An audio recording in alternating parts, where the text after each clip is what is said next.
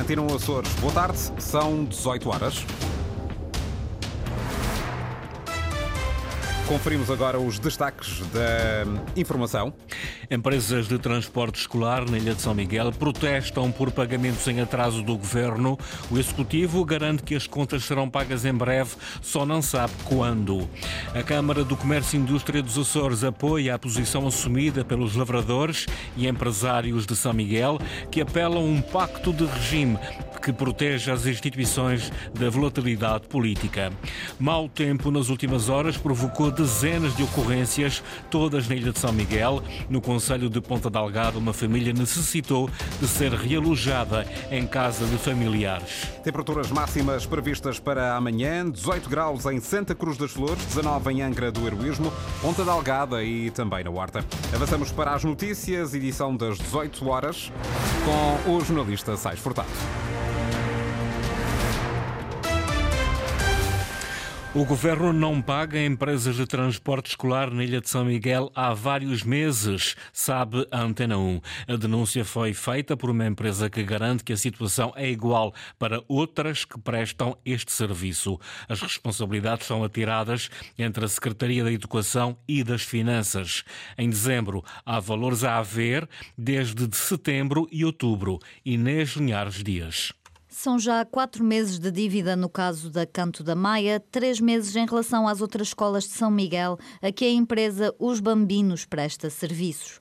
Sónia Câmara, sócia-gerente, adianta que está à espera que lhe paguem valores na ordem dos 33 mil euros referentes ao transporte de cerca de 120 alunos com necessidades especiais. O Governo, a Direção Regional de Educação, está em cumprimento comigo e com e com todas as empresas que fazem o mesmo que eu, que é transportar crianças para as escolas. Então tem quatro carrinhas a trabalhar, quatro funcionários a pagar, a abastecer, as seguranças sociais e tudo o que aí advém de despesas normais. A empresária já chegou a fazer greve, mas o problema não se resolveu. Em vésperas de Natal, Sónia Câmara garante que pagou sempre aos funcionários a custos pessoais e reivindica os seus direitos. Uh, o que é que acontece? Alguém fica, alguém fica prejudicado, prejudica a, a mim, a minha família, as minhas contas. Eu, eu, eu, eu estou em cumprimento com a Segurança Social do mês passado porque não consegui pagar. Porque não achei justo pagar a Segurança Social e não pagar os funcionários. Uh, uh, só que isso está insustentável, está numa situação insustentável. É, está-se aproximando o Natal e, e, toda a gente quer, quer festejar. Eu já nem quero festejar, eu quero aquilo que é meu. O desespero de uma empresária que já só pede uma resposta por parte do governo. Sofia Ribeiro garante que a Secretaria Regional de Educação já fez tudo o que lhe competia, sexo processamento por parte da Secretaria das Finanças, que pode estar por dias. O Governo garante os pagamentos em atraso, só não se sabe quando. Inês Linhares Dias. Da parte da Secretaria da Educação está tudo feito, garante Sofia Ribeiro.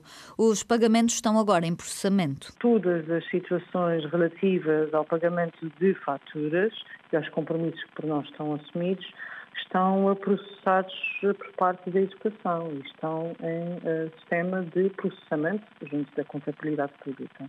E, portanto, na casa, uh, no que respeita à gestão das escolas todos os processamentos estão feitos, agora estão em fase de processamento dos competentes pagamentos ah, por parte da contabilidade pública.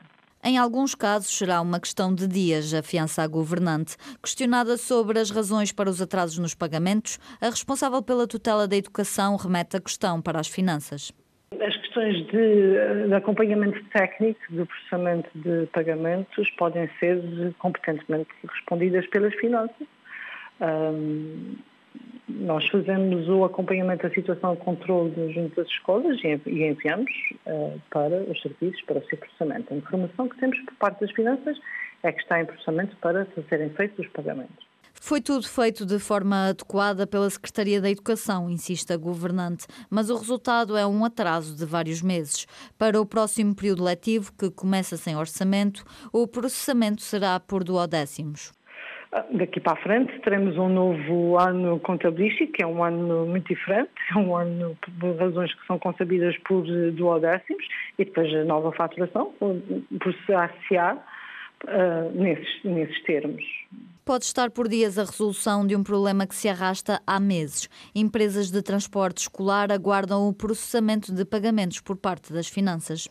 Novos preços de eletricidade a partir de 1 de janeiro. Os consumidores domésticos vão pagar mais 0,2% em relação à média do ano passado. Já as empresas vão ter uma poupança no custo da eletricidade. Ana Leal Pereira. Os preços foram definidos pela entidade reguladora dos serviços energéticos em janeiro do próximo ano. Os consumidores domésticos em baixa tensão normal vão ter um aumento médio de mais 1,9% nos Açores em relação aos preços em vigor em dezembro deste ano. Segundo a ERSA, a variação média anual das tarifas de venda a clientes finais das regiões autónomas para 2024 é de 0,2% para os clientes em baixa tensão normal. Já os consumidores de baixa e média tensão especial vão ver reduções na ordem dos 5,6% e 14%, pequenos negócios. Os consumidores com tarifa social vão beneficiar de um desconto de 33,8% sobre as tarifas de venda a clientes finais. Para as indústrias que utilizam a média tensão, haverá uma poupança em 2024. A diferença na fatura irá fixar-se nos 0,3 cêntimos em comparação com este ano. A Câmara do Comércio e Indústria dos Açores apoia a posição assumida pela Câmara do Comércio de Ponta Delgada e pela Associação Agrícola de São Miguel. As duas organizações apelaram a um pacto de regime que proteja as instituições da volatilidade política. Francisco Rosa, presidente da Câmara do Comércio dos Açores, revê-se nessa visão. Nós também temos tido conversas internas na Câmara de Comércio dos Açores e localmente em cada uma das câmaras de comércio e nós achamos efetivamente que o facto de se politizarem certas instituições que são decisivas na persecução, na persecução de algumas políticas que são estruturantes para, para, quer para a economia, quer para as pessoas, quanto menos influência política existir, efetivamente eh, mais eficácia. E, e, não é isso, é que os políticos ou as, as eleições existem de, de, X em X anos e, e, todas as vezes que há uma mudança política, eh, normalmente há retrocessos ou há paragens no, no sistema. E, ou então mudanças de estratégia. E, e, muitas vezes isso condiciona de toda maneira a economia e, e a vida das pessoas. Portanto, achamos que há certas instituições que deveriam ser o menos influenciáveis, digamos assim, pela política possível, porque senão estamos, eh, digamos que, a mudar as estratégias constantemente. Os empresários açorianos querem instituições que resistam às mudanças políticas, uma medida essencial para proteger a economia e garantir previsibilidade em áreas essenciais, como a execução de fundos comunitários, a coleta de impostos ou os transportes. Quase 7 milhões de euros é o valor do orçamento da Câmara de São Roque do Pico para 2024, um valor que pode aumentar com os fundos comunitários, verba para avançar com projetos que não foram concretizados nos primeiros anos do mandato. David Borges. A caminho do terceiro ano de mandato, o Presidente da Câmara de São Roque mantém como prioritária a infraestruturação da zona industrial de Santo António e a requalificação da rede de águas. Depois de não ter sido possível avançar com esses investimentos nos dois primeiros anos da sua gestão municipal, Luís Filipe Silva acredita na concretização das obras em 2024. O ano 2024 seja realmente um ano de arranque das obras, que algumas por via de, de, dos fundos comunitários e do quadro comunitário não ter aberto não puderam avançar mais cedo e outras que agora temos condições financeiras.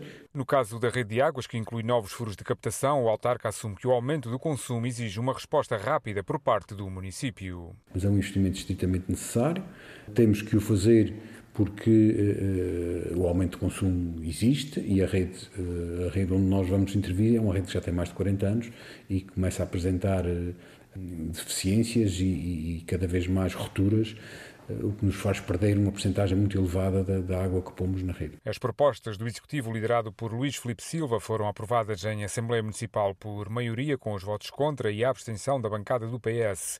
O orçamento apresenta um valor global de 6 milhões e 800 mil euros, mas essa verba pode subir no início do ano até aos 11 milhões. Este orçamento pode sofrer logo no início do ano um acréscimo quer por via das aprovações de candidaturas que estão neste momento a decorrer a fundos comunitários, quer por via também de inclusão do saldo de gerência do ano anterior. Além dos projetos de maior envergadura, o orçamento para 2024 inclui verbas para pequenas obras, sobretudo ao nível da rede viária.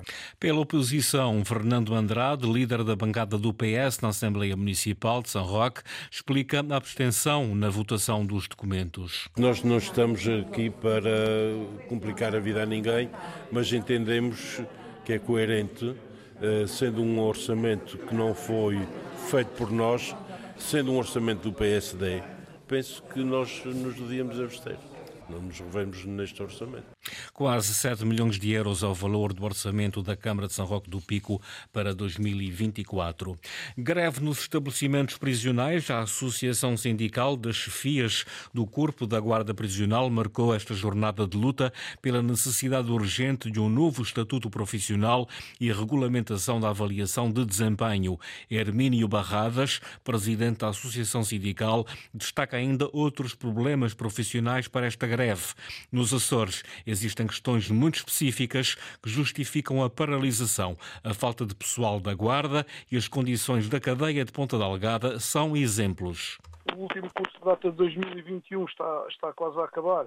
Eh, pelas contas, vai, vai promover 104 elementos, mais que isso já se reformaram até setembro. Portanto, continuamos num, num, num perigoso acréscimo de déficit e, e no, no fator do envelhecimento também é terrível. Os, os estabelecimentos já só se mantêm com, com recurso a guardas de folga. Os Açores têm, têm um, um fator de, de, perigosidade maior, que é o edificado de Ponta Delgada, é uma coisa terrível para, para, para ter cidadãos a cargo do Estado, que são os reclusos, e para os funcionários que lá trabalham. Quer dizer, não, não, se, admite, não se admite que ainda existe em pleno século XXI uma cadeia com aquelas condições e, e que o Estado continuo a olhar para o lado. Chefias do grupo da Guarda Prisional, do corpo, aliás, da Guarda Prisional, em greve durante o dia de hoje. Ícone do Natal, na Ilha de São Miguel, os seculares presépios da Lapinha estão a conquistar cada vez mais apreciadores fora do arquipélago, em especial no continente português. A prova disso é o crescente número de encomendas das figuras e materiais para executar estes presépios. A reportagem é da jornalista Luísa Couto. Estão praticamente vazios os expositores da arrisca cerâmica dedicados às minúsculas figuras com que se ornamentam os tradicionais presépios de Lapinha. João Amaral, coordenador do ateliê, diz que há uma verdadeira febre por estes presépios, uma febre que já ultrapassa as fronteiras do arquipélago. Acho que a febre da Lapinha de cá já passou um bocadinho para o continente e há coisa de um ano ou dois tínhamos algumas encomendas, mas este ano subi bastante, muito encomenda para o continente. E como é tudo feito à mão, vai demorar tempo a repor o estoque, mais ainda porque os presépios de lapinha e as figuras não são apetecíveis apenas na quadra natalícia. Porque a lapinha, mesmo para o turista, sai. Nós não temos a lapinha só no, no, na época de Natal. Eu digo a lapinha feita, porque os bonecos de lapinha vendemos todo o ano. A Lapinha Feita não temos só no Natal, temos todo o ano porque o próprio turista compra. Tudo indica que é muito por força do turismo que o gosto por fazer presépios de lapinha está a conquistar apreciadores no território continental. É explicado mais ou menos como se faz a lapinha. De boca em boca a pessoa vai aprendendo, faz. E, por um lado acaba por ser bom, eh, acaba por aparecer outras formas de fazer, eh, de, de, de decorar a lapinha, digamos assim a pensar em quem quer aprender a fazer lapinha, mas não está nos Açores, está a ser equacionada pela Arrisca Cerâmica a possibilidade de um workshop online.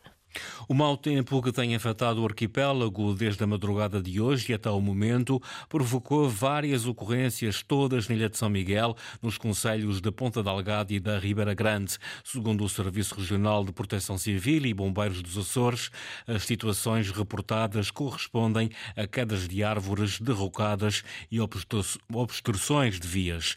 O Serviço Municipal de Proteção Civil de Ponta Delgada registrou dezenas de ocorrências em em oito freguesias do Conselho, nomeadamente nos Ginetes, Feteiras, Mosteiros, Santo António, Capelas, Remédios, Ajuda de Bertanha e Santa Bárbara. As situações reportadas estão relacionadas com quedas de árvores, inundações e deslizamentos de terras que provocaram a obstrução de vias municipais. Houve ainda a necessidade de proceder ao realojamento de uma família da freguesia de Santo António. Sais Furtado com as notícias da região às 18 horas. Recordo que a informação está em permanência online. Poderá aceder a cores.rtp.pt ou ao Facebook da Antena 1 Açores.